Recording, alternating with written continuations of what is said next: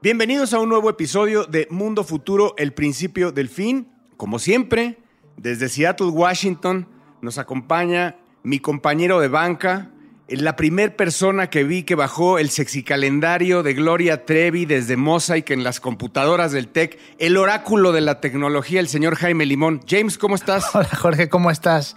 Pero creo que no era Gloria Trevi, no sé si era el momento de ahí, pero este, seguramente bajé gráficos que tú me pediste, este, pero bueno, tiempos interesantes. Hola a todos, este, bienvenidos a un episodio más. Y también desde la ciudad de San Francisco, desde Castro District, está acompañándonos el señor Mario Valle, el señor que de las primeras fugas de cerebro que tuvimos en el, área de videojuegos, el señor que se lo robaron de EA desde muy joven y estuvo trabajando eh, allá y se quedó en Estados Unidos para siempre. Señor Mario Valle, lo extrañamos mucho. Y me seguirán extrañando, mi carnal. Contento de estar en este nuevo episodio de Mundo Futuro. Muchísimas gracias a todos. Feliz de estar acá y estamos con manteles largos el día de hoy. Como en el episodio anterior dije, estoy feliz, estamos felices los tres porque es el primer episodio ever que tenemos a una invitada, a una entrevistada de lujo. Nuestra madrina, ¿no? Va a ser nuestra madrina. Tal cual. La doctora Saif Savage está con nosotros. Voy a dejar que ahorita se presente como es debido, pero como dijimos,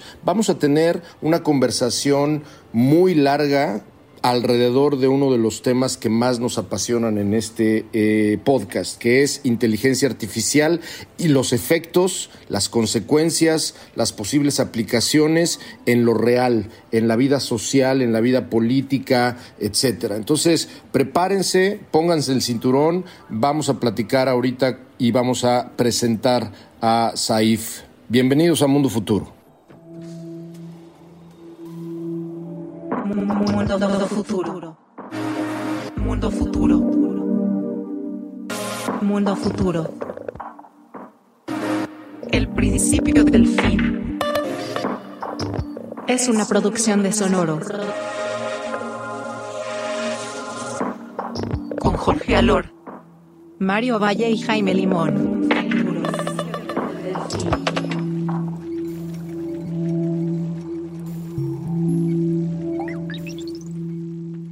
Y bueno, como dije al principio, estamos verdaderamente felices porque estamos inaugurando en este episodio de Mundo Futuro a nuestra primera invitada, nuestra primera entrevista.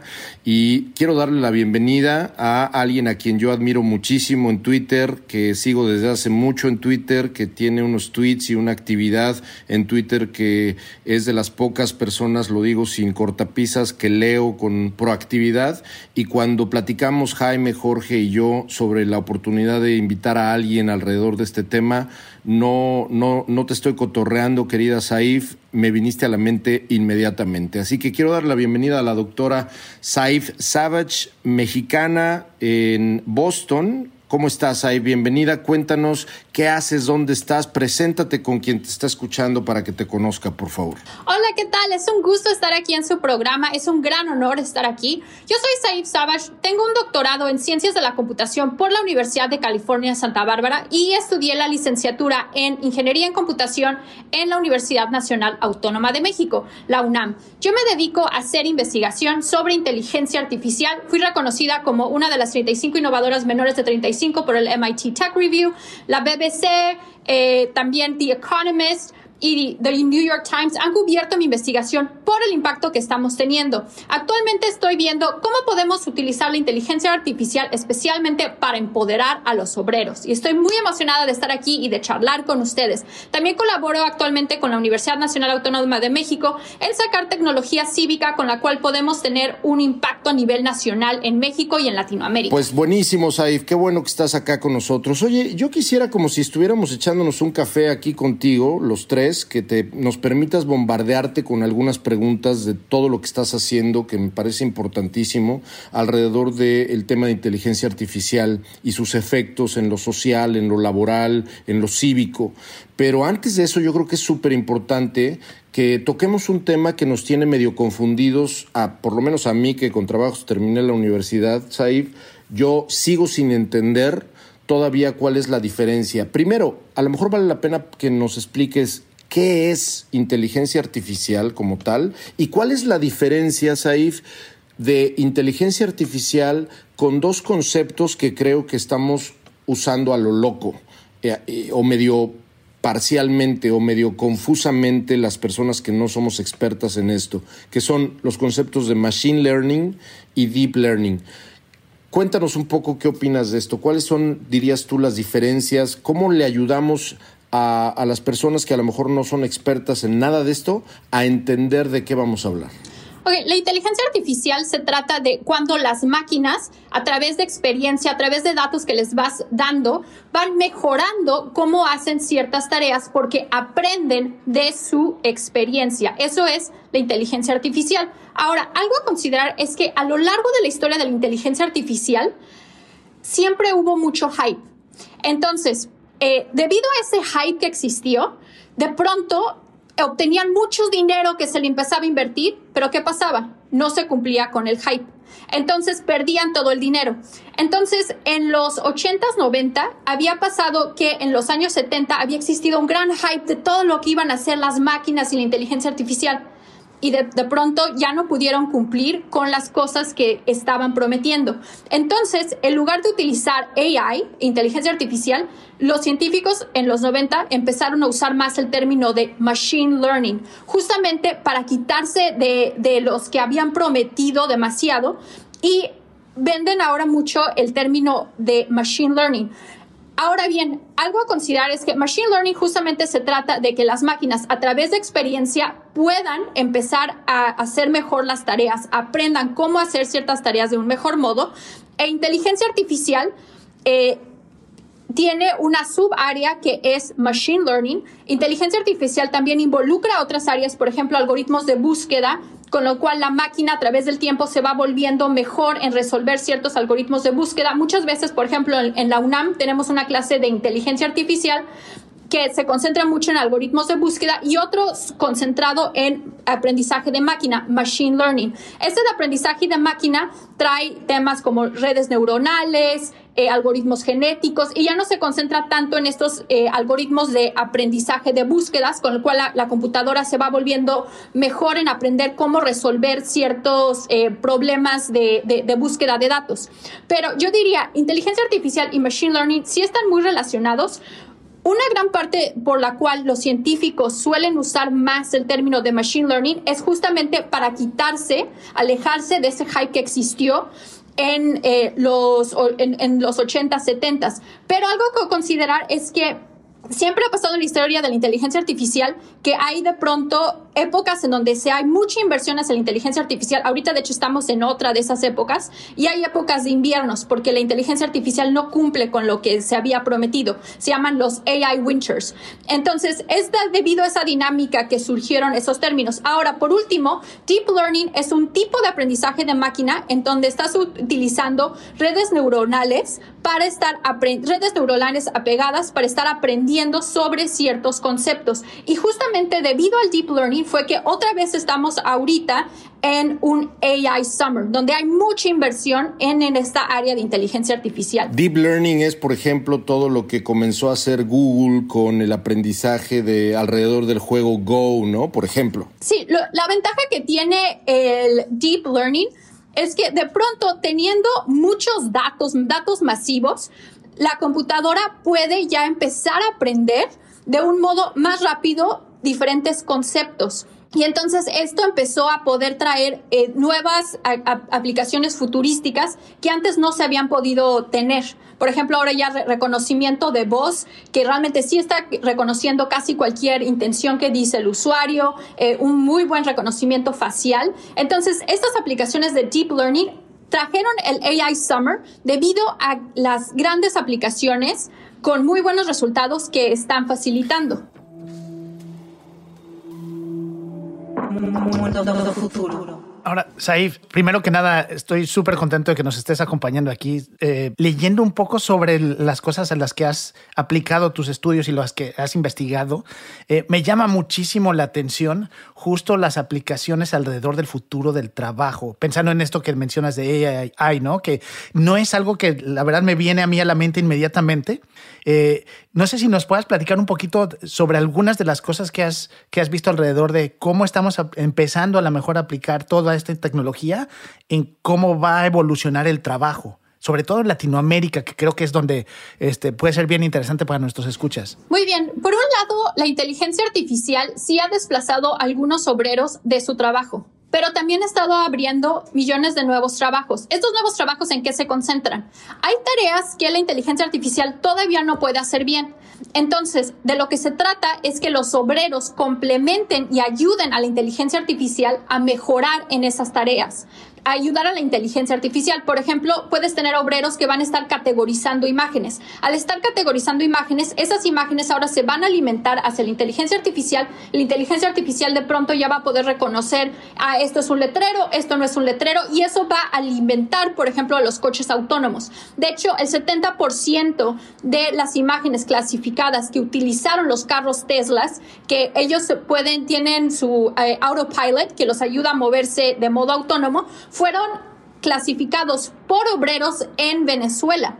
Entonces, la industria de inteligencia artificial está creando nuevos trabajos y de hecho justamente está conectando con el mercado latinoamericano. Otro tipo de trabajos que está creando la inteligencia artificial involucran, por ejemplo, personas que están eh, categorizando contenido. Esto ayuda a que el algoritmo de Facebook, por ejemplo, no te saque posts llenos de odio, posts con pedofilia. Tienes a personas detrás de cámaras que están ayudando a categorizar qué contenido es problemático y así la inteligencia artificial, por ejemplo, de Facebook con su newsfeed, no te lo va a mostrar. Otro tipo de tareas es, por ejemplo, obreros que están transcribiendo el audio de los usuarios y así Alexa va a poder reconocer de un mejor modo qué es lo que el usuario le está diciendo.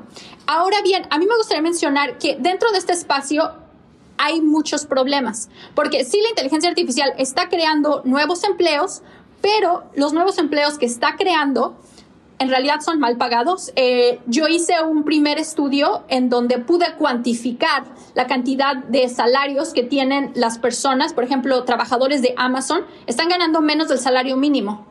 Eh, considerando que Amazon es una de las empresas que mayor cantidad de dinero tiene, es muy problemático esto. También los obreros en estas empresas tienen pocas oportunidades para crecer y desarrollarse. Entonces, lo que mi laboratorio está haciendo, lo que estamos haciendo con la UNAM y también aquí en esta Universidad de Northeastern en la que estoy, es que estamos creando ahora herramientas de inteligencia artificial con el cual podemos empoderar a los obreros. Ahora utilizando la inteligencia artificial para que los obreros puedan crecer, puedan desarrollarse y puedan acceder a trabajos más justos. Súper interesante.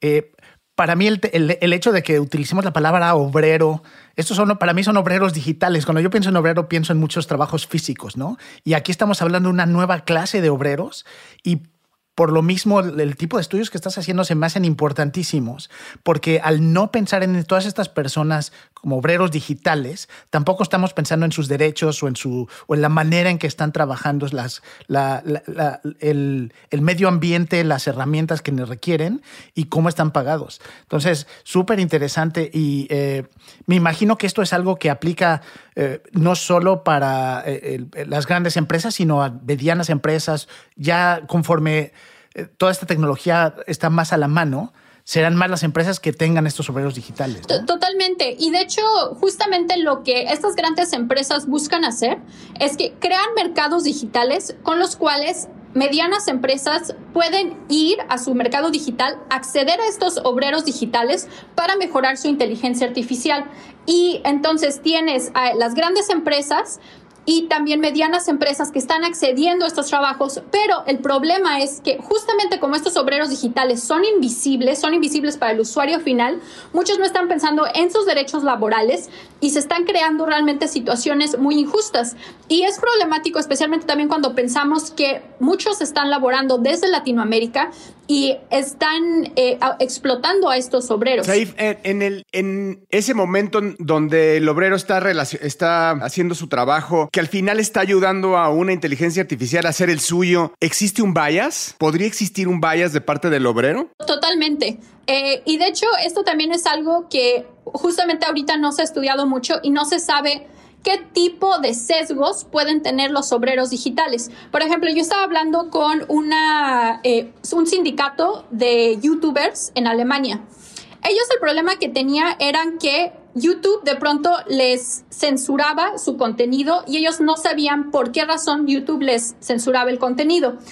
Empezaron a averiguar y resulta que YouTube había contratado a obreros que eran de un país en donde el LGBT, o sea, ser, ser gay, ser lesbiana, etcétera, era censurado, era algo visto muy mal por el gobierno.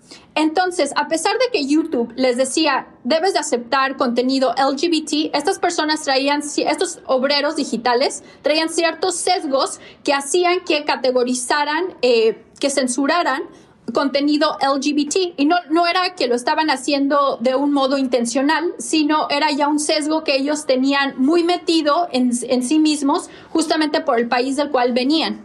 Qué impresión esta, esto, esto que estás diciendo, sobre todo, no solamente en términos de sesgos, como dice Jorge, sino también en términos, Saif, de eh, que muchísimas de las razones por las cuales estos sindicatos digitales, esta, este resurgimiento quizá de la búsqueda de los derechos laborales, pero de manera organizada, se esté sirviendo de la herramienta de inteligencia artificial para, como bien dices, empoderar a muchísimas personas que están siendo contratadas porque son mano de obra mucho más barata en países donde quizá no va a llegar desde el punto de vista quizá doméstico la, avances de inteligencia artificial.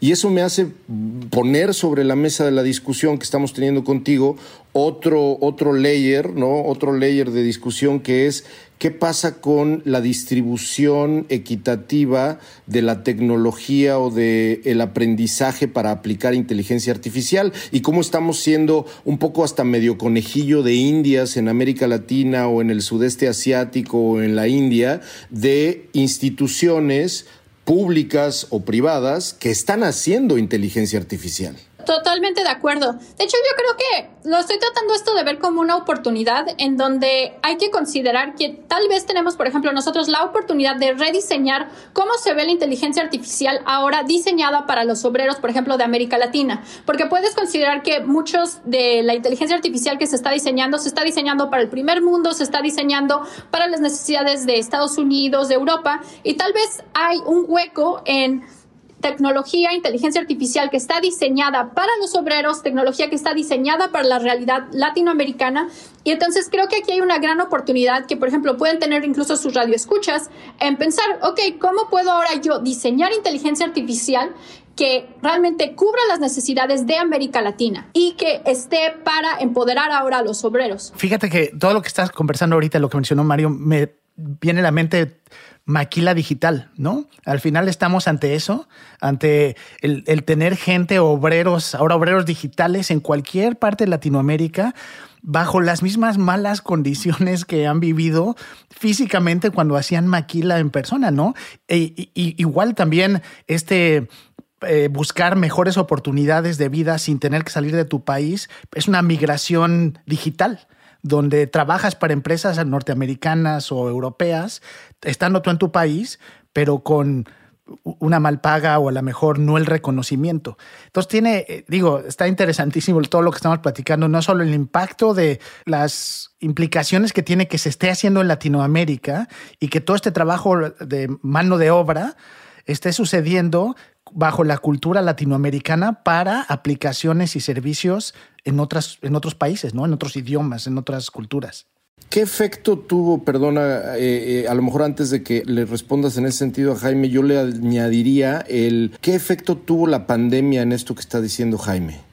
Muy, interesantes preguntas. Eh, por un lado, me gustaría mencionar que hay un autor latinoamericano que se llama Héctor Beltrán, que de hecho ahorita es profesor en MIT, que él tiene unos cuentos cortos en donde habla de braceros digitales y habla un poco de esto, de esta realidad que Jaime está, está hablando, en donde podríamos tener de pronto ya, ya podemos tener abraceros que em, a lo mejor se quedan en sus pueblos, pero se están quedando con muy malas eh, condiciones. Ahora, con respecto a la pregunta que hace Mario, Mario Valle, es sobre cómo impactó la pandemia esta situación. Nosotros eh, estábamos colaborando, de hecho, con las bibliotecas públicas en zonas rurales para que trabajadores rurales pudieran acceder a la biblioteca pública y ahí empezar a desarrollar sus habilidades digitales y, de hecho, poderse montar a estas plataformas digitales. Antes de la pandemia estábamos haciendo esto. Nosotros veíamos eso como una oportunidad para que eh, los obreros de, de zonas rurales ya no tuvieran que irse a las ciudades, sino así se pudieran quedar en sus pueblos. Entonces veíamos esta oportunidad de trabajo digital como una oportunidad. Pero la pandemia lo que hizo fue que ya las bibliotecas públicas se cerraran y entonces ya no pudieran ellos acceder a este tipo de oportunidades. Y de pronto eh, se vuelve bastante grave en zonas rurales en donde muchas veces, por ejemplo, su acceso a Internet dependía de estos espacios públicos y, ese espacio público era el lugar principal en donde podían ellos acceder a este tipo de trabajos. Entonces, eh, sí tuvo un, impacto la, la pandemia en su caso. Mundo futuro. Saif, perdón que me desvíe un poco del tema, pero hay que aprovecharte. Nosotros hemos hablado mucho en el programa de AI y bueno, pues tú sabes que es una de las grandes, grandes tendencias tecnológicas que causará una disrupción en los tiempos por venir. Hoy, con lo que tú sabes y has estudiado, ¿te consideras una utópica o una distópica? Hoy, ¿qué te da esperanza en la humanidad hablando de AI y qué es lo que te da miedo? ¿Qué te da ansiedad hablando de AI también? Fíjate que yo, estuve trabajando, de hecho, en Big Tech. Eh, estuve, estuve también en, Seattle eh, trabajando eh, para empresas de Big Tech. creo que allí, antes de trabajar en Big Tech, me emocionaba muchísimo la inteligencia artificial y me, me, emocionaba todo lo que podríamos hacer juntos. Estando en Big Tech realmente cambió mucho mi perspectiva, porque de pronto mi perspectiva fue que era una gran presión por estar constantemente sacando tecnología nueva y el problema era que muchas veces debido a las presiones que tus managers, etcétera, te, empezaban a poner por querer sacar tecnología nueva, no podías sentarte a pensar a detalle en las implicaciones que tenía la tecnología.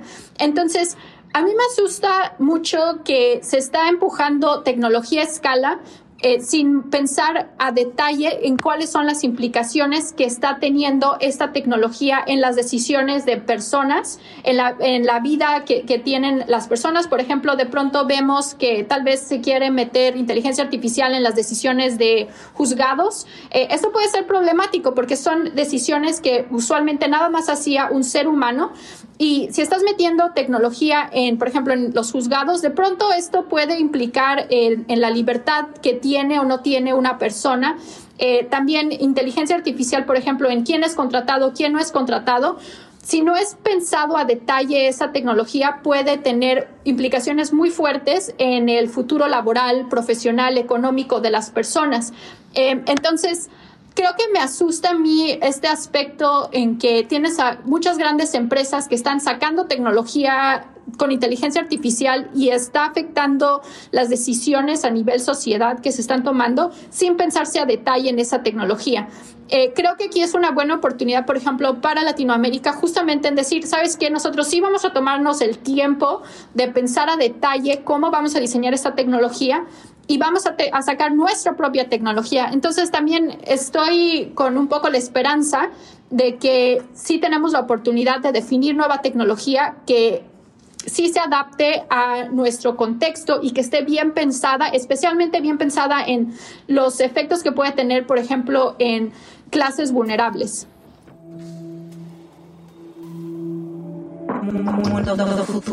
Saif, el, el, pivot que voy a hacer o el cambio de tema que voy a hacer no es menos interesante y quizás sí está acaso un poco relacionado a lo que estamos platicando el futuro del trabajo. Y tiene que ver con un paper que leí tuyo, hice mi tarea, Ah, gracias. Que me encantó. Un paper que hicieron para el Banco Interamericano de Desarrollo con respecto a cómo la inteligencia artificial puede ayudar a los procesos gubernamentales, ¿no? Cualquiera que sean ellos, desde sacar un pasaporte hasta cualquier otro. ¿Dónde ves la, y digo, tomando lo que has hecho y toda la investigación que estás empujando alrededor de eso, pero ¿dónde ves el futuro del gobierno, ¿no? de la gobernanza, pero del gobierno, no, no la gobernanza en abstracto, eh, utilizando inteligencia artificial. Me vas a disculpar, yo soy en este, en este, en este podcast, yo soy de los tres el mal hablado, y la verdad es que esta no puede ser la, la excepción. Pero ¿será que la inteligencia artificial le vaya a quitar lo estúpido a los gobiernos? Oye, y yo quisiera complementar, me encanta tu pregunta, perdón que la complemente de esta forma, pero ¿cómo juega, Saif, también el papel de blockchain o, de las DAOs basadas en blockchain eh, conforme al futuro del trabajo y complementando la, la pregunta de Mario? Como contexto, eh, he estado trabajando con el gobierno federal de México, ahorita con la Secretaría de Relaciones Exteriores, justamente pensando en cómo podemos utilizar inteligencia artificial para mejorar algunos de los trámites de gobierno. Por otro lado, con respecto a lo de blockchain, eh, también estuve trabajando eh, con la presidencia de México en justamente pensar cómo blockchain se podría utilizar para innovar a nivel nacional. Em, y ahorita voy a hablar de, de, ambos proyectos porque creo que puede ser interesante. Por un lado, creo que cuando estamos pensando en inteligencia artificial para gobierno, se puede utilizar especialmente este aspecto de la automatización para agilizar muchos trámites gubernamentales y así ayudar a que el funcionario público, el trabajador de gobierno, se pueda concentrar en las tareas que son más complejas que requieren habilidad humana. En este caso, esto es lo que estamos tratando de hacer con la Secretaría de Relaciones Exteriores. Creamos asistentes virtuales inteligentes que lo que hacen es que el eh, trabajador de gobierno les delega a los asistentes virtuales las tareas que son monótonas, que son repetitivas, y ellos así se concentran en las tareas más complejas. Eh, entonces creo que eso, ese aspecto puede volver más eficiente al gobierno. Ahora, con respecto a lo de blockchain, creo que también es muy importante estar pensando en cómo podemos crear infraestructura pública computacional con la cual gobiernos, ONGs, académicos eh, y también algunos actores de industria puedan acceder a esta infraestructura pública computacional y empezar a hacer experimentos, em, empezar a hacer innovaciones. Porque actualmente, si lo piensas, se está creando sesgos en quién tiene acceso a eh, infraestructura computacional. Quien tiene acceso ahorita son las grandes empresas de tecnología como es Microsoft, Google, etcétera, y eso está creando sesgos en el tipo de trabajos, en el tipo de innovaciones que estamos viendo. Entonces, creo que hay mucho valor en crear infraestructura pública computacional con el cual se puede dar acceso a todos a esa infraestructura para hacer innovaciones. Eso era lo que estábamos tratando de explorar con la presidencia de México en, con respecto a crear infraestructura pública computacional, en ese caso era de blockchain, con el cual todo el mundo pudiera acceder a esa infraestructura y empezar a hacer sus innovaciones. Algunos eran eh, eh, usar blockchain para luchar contra la corrupción, pero otros tenían otras ideas que, que querían explorar. Pero la idea era empoderar a que todos tuvieran acceso a esa infraestructura para poder innovar. Una de las preguntas que me salen es, ¿qué podrías tú recomendar que pudieran empezar a estudiar los jóvenes? ¿Cómo llegan a ese camino que tú hayas recorrido? Porque sin duda alguien que estás viviendo en Estados Unidos y estudiando, aprendiendo de los mejores, pero también llevando tus conocimientos hacia tu país, que eso es importante, ¿no? Entonces, eh, basados en que hoy en día no conocemos el 80% de los puestos de trabajo que van a ser los próximos 10 años y todavía no se han inventado ¿Qué, le recomendarías a los jóvenes cómo empezar en, esta carrera de hacia, AI? Yo les recomiendo, o sea, personalmente yo, yo hice una carrera académica, entonces yo pienso que sí hay valor en estudiar, eh, por ejemplo, dentro de las universidades algunos de estos temas, especialmente de inteligencia artificial. De hecho, en la UNAM yo hice la especialidad de inteligencia artificial ¿Por qué razón dentro de las universidades les puede convenir eh, em, empezar a estudiar algunos de estos temas? Porque dentro de las universidades tal vez no les van a dar eh, ciertos temas con, con tanto hype que, que, tal vez van a encontrar en, en, algunos cursos en línea. Las universidades te van a ayudar especialmente a, aprender a pensar de un modo diferente, a empezar a estructurar tus ideas eh, de un modo más, más formal, a no solamente aprender a usar X o Y herramienta. También creo que, por ejemplo, si tu meta es irte hacia el, extranjero, estar innovando, etcétera, puede ser más fácil si ya tienes un título universitario, después saltar, por ejemplo, a lo mejor hacia una maestría o incluso aplicar, eh, utilizar la, la, visa TN y te vas a Estados Unidos a estudiar, pero simplemente teniendo ese título universitario te va a facilitar poder empezar a explorar eh, diferentes realidades. Ahora bien, yo que estuve en industria, por ejemplo, en Big Tech, también creo que sí es importante que se reconozca que muchas veces te venden la idea que trabajar, por ejemplo, en esas grandes empresas como Microsoft, Facebook, etcétera, es lo máximo, pero no, desde mi propia experiencia no es necesariamente lo máximo. Sí te pagan una gran cantidad de dinero, pero muchas veces realmente no tienes la oportunidad de innovar. Entonces, muchas veces vas a poder tener mucho más impacto dentro de tu propio país. Y yo diría, si te quieres meter en estos temas, empieza, empieza ya eh, por ejemplo, o sea, te puedes encontrar eh, ciertos tutoriales, etcétera, y te recomendaría irte metiendo también dentro de tu universidad en ciertos temas relacionados. Si no, tal vez ya te graduaste y estás en una empresa ahorita trabajando, en tu tiempo libre te recomendaría empezar a hacer proyectos pequeños donde empiezas a jugar con datos, empiezas a jugar con las diferentes librerías, por ejemplo, que Google, etcétera, te está eh, dando y así empiezas a explorar y te empiezas a meter al área. Pero creo que sí es importante reconocer que no necesariamente irte a estas grandes empresas de tecnología es lo máximo. Puedes tener mucho más impacto quedándote en México. Em, y creo que hay mucho por hacer ahorita en términos de diseñar, eh, diseñar, diseñar nueva, nueva tecnología. Y también recomendaría mucho irse metiendo en el área de Human Centered AI. Es inteligencia artificial enfocado al ser humano ahí se junta mucho no solamente aprender sobre algoritmos de inteligencia artificial, sino sobre cómo puedes diseñar interfaces que utilizan la inteligencia artificial. Y creo que ahí también hay mucho valor en entender las necesidades de los usuarios y utilizar esas necesidades de los usuarios para cómo diseñas la tecnología. En la UNAM tenemos ese curso de justamente inteligencia artificial situado en el usuario. Ahí tenemos muchos videos en, en YouTube que pueden utilizar eh, y también material en, en línea. Eh, pero muchas universidades, bueno, de, Estados Unidos especialmente, ahorita hay bastante material que pueden utilizar sobre estos temas. Eh, libros de texto, van, a sacar, va a sacar uno, Ben Snyderman, es, él, él es muy famoso en temas de diseño y va a sacar un libro en 2022 justamente sobre este tema. Es un tema relativamente nuevo, pero sí conviene mucho que se metan en esa área. Stanford también está haciendo grandes avances en, esa área. Estaría buenísimo, Saif, como, como para cerrar, eh, yo quiero comentar y dejarte por, por favor el espacio para que nos compartas lo que quieras alrededor de eso. Tú eres directora de un laboratorio de innovación de la UNAM, aún estando desde Boston, pero estás, digamos, dentro de la UNAM, como lo comentabas hace un rato.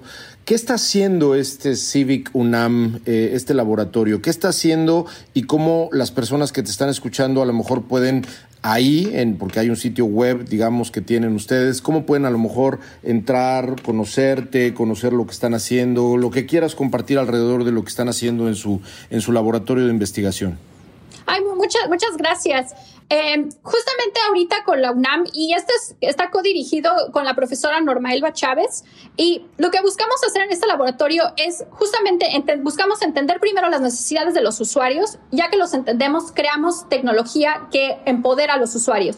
Esta tecnología involucra tecnología con inteligencia artificial para empoderar a obreros, tecnología para, eh, con inteligencia artificial para empoderar a gobiernos, eh, y tenemos diferentes colaboraciones. Por ejemplo, aquí estamos colaborando con el gobierno eh, federal de de México y tenemos alumnos que son interns, por ejemplo, con el gobierno federal y están recibiendo salario eh, mientras están diseñando estas nuevas tecnologías. Entonces, eh, si están interesados, por favor, escríbame un correo y creo que podemos ver eh, posibilidades de colaboración en donde ustedes también pudieran tener el poder de estar creando estas nuevas tecnologías. Ahorita también estoy trabajando con la Universidad de Northeastern y aquí también tengo mi laboratorio y, pueden, por ejemplo, a lo mejor si quieren estar dentro de la Ciudad de México, podemos colaborar con el laboratorio de la o si quieren estar dentro de Boston, en Estados Unidos, también podemos colaborar en este otro laboratorio que tengo.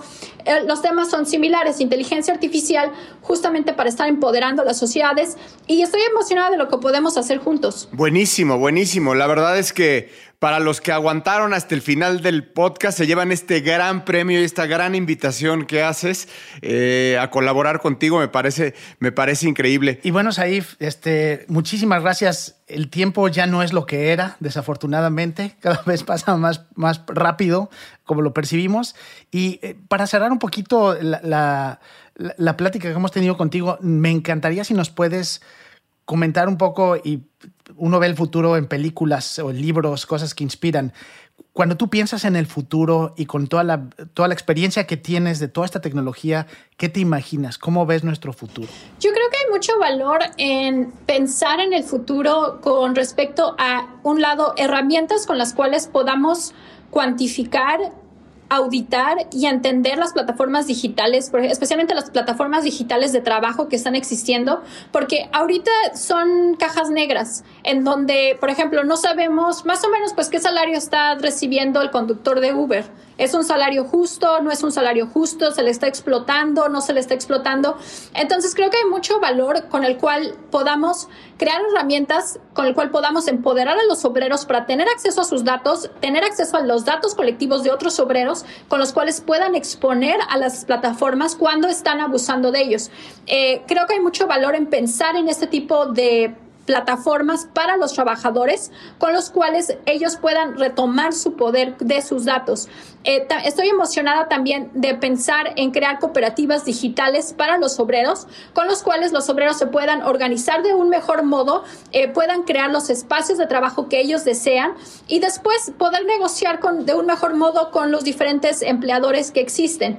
Eh, esa es la, la, segunda área que, que creo que me, me interesa mucho. Por último, un área que creo que es muy importante que debemos de prevenir y explorar es pensar en cómo podemos estudiar el tecnoautoratismo. Esto es cuando los gobiernos están utilizando, por ejemplo, la inteligencia artificial, eh, la computación, justamente para espiar a los ciudadanos, controlarlos, manipularlos y estar pensando en cómo podemos entender qué es lo que están haciendo los gobiernos con estas tecnologías y cómo podemos igualmente eh, exponerlos y realmente limitar el uso de estas tecnologías de un modo que estén manipulando y, vigilando a los ciudadanos. ¿Tú sabes si hay gobiernos hoy en día que estén usando la inteligencia artificial para manipular a los ciudadanos diagonal también para tomar decisiones de gobierno dictadas por opciones que te pueda dar la data del, eh, procesada por la inteligencia artificial? Creo que, según, según recuerdo, eh, por ejemplo, hay algunos que se, se, mencionaba, por ejemplo, en China sobre respecto a, ciertos servicios que se limitaban eh, con base a los, a los datos que se estaban obteniendo de los ciudadanos.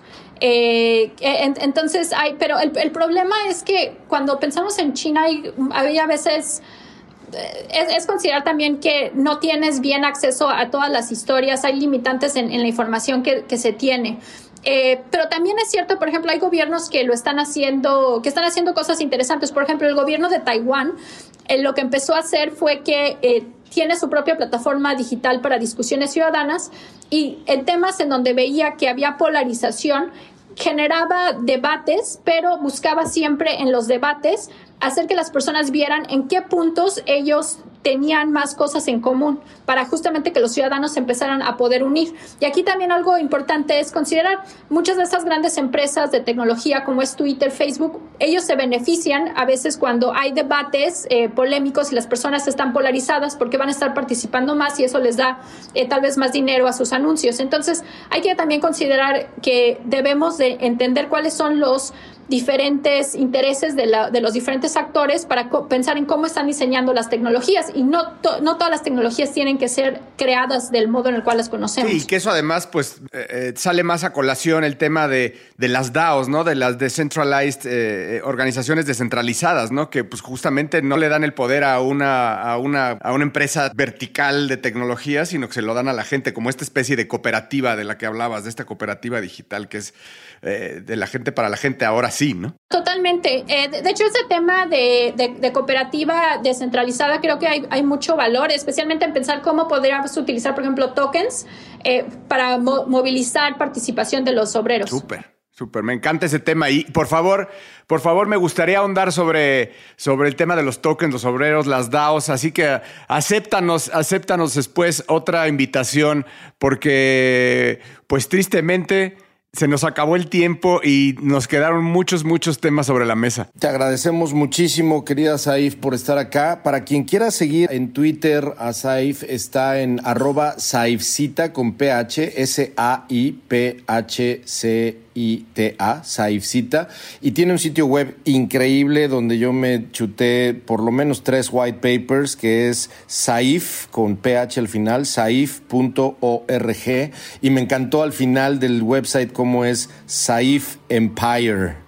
Saif Empire. Está increíble eso, Saif. Te agradecemos mucho, mucho que hayas estado con nosotros. No sé si quieras agregar algo, eh, decir algo más. El, el, micrófono es tuyo. Muchas gracias por la invitación. Fue un gran honor y también muchas felicidades a ustedes porque creo que están creando grandes semillas de innovación y de inspiración eh, a lo largo de Latinoamérica. Y fue un gusto estar con ustedes. Gracias. Mil gracias a ti. Gracias, James. Gracias, Mario. Gracias, Saif. Muchísimas gracias. Admirable todo lo que has hecho tu trayectoria. Y pues uh, sí, termina un episodio más de Mundo Futuro, el principio del fin. Mi nombre es Jorge Alor, grabando desde la Ciudad de México, una producción de Emilio Miller. Gracias y hasta la próxima.